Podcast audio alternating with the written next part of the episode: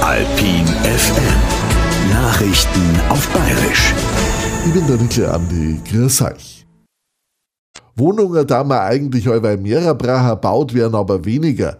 Beim Statistischen Bundesamt haben sie ausgerechnet, dass im letzten Jahr für 260.000 Wohnungen eine Baugenehmigung gegeben hat. Das sind 94.000 weniger wie im Jahr davor und so wenig wie seit zehn Jahren nimmer. Zusammenhängen tut's wohl damit, dass Bauen so teuer geworden ist. Sollen Asylbewerber arbeiten oder nicht? Diskutiert wird darüber, weil es in einem Landkreis Thüringen der Asylbewerber vier Stunden am Tag für 80 Cent in der Stunde arbeiten lassen. Der Arbeitsminister der Heil meint, ja, kann man schon einmal machen. Im Einzelfall macht das auch einen Sinn, meint er. Der Linnemann von der CDU sagt, das ist super, da werden die Leute nicht gerade gefördert, sondern auch gefordert. Als Bundeswehrschiff, das momentan am Roten Meer umeinander fährt und Obacht geben soll, dass die Houthi-Miliz nicht auf das Schiff losgeht, muss vielleicht bald schon wieder heimfahren.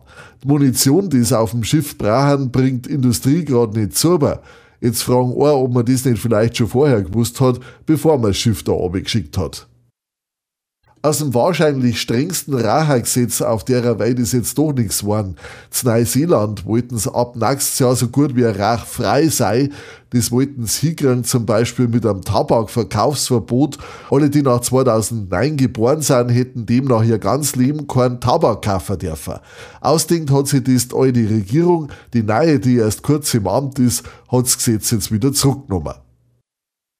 Da wo zu Rosenheim jetzt noch der goldene Hirsch steht, sollen künftig Geschäfte und Wohnungen reinkommen, so stellt sich das der Besitzer vor. Drei Geschäfte sollen unten rein, für die oberen Stockwerke sind 19 Wohnungen geplant, dazu gehören auch schöne Penthouse-Wohnungen, wenn man sagt.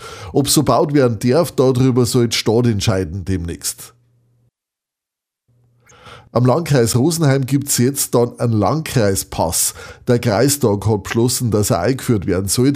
Damit können sie Leute, die nicht viel Geld haben, beim MVV eine günstige Monatskarten kaufen.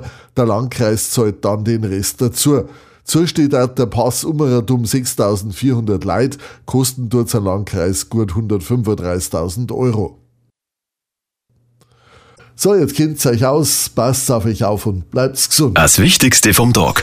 Echt borisch. Einfach ein bisschen besser. Bayerischer Genuss mit dem Hellen vom Erdinger Brauhaus. Aus Liebe zu dir und aus Liebe zum Bier.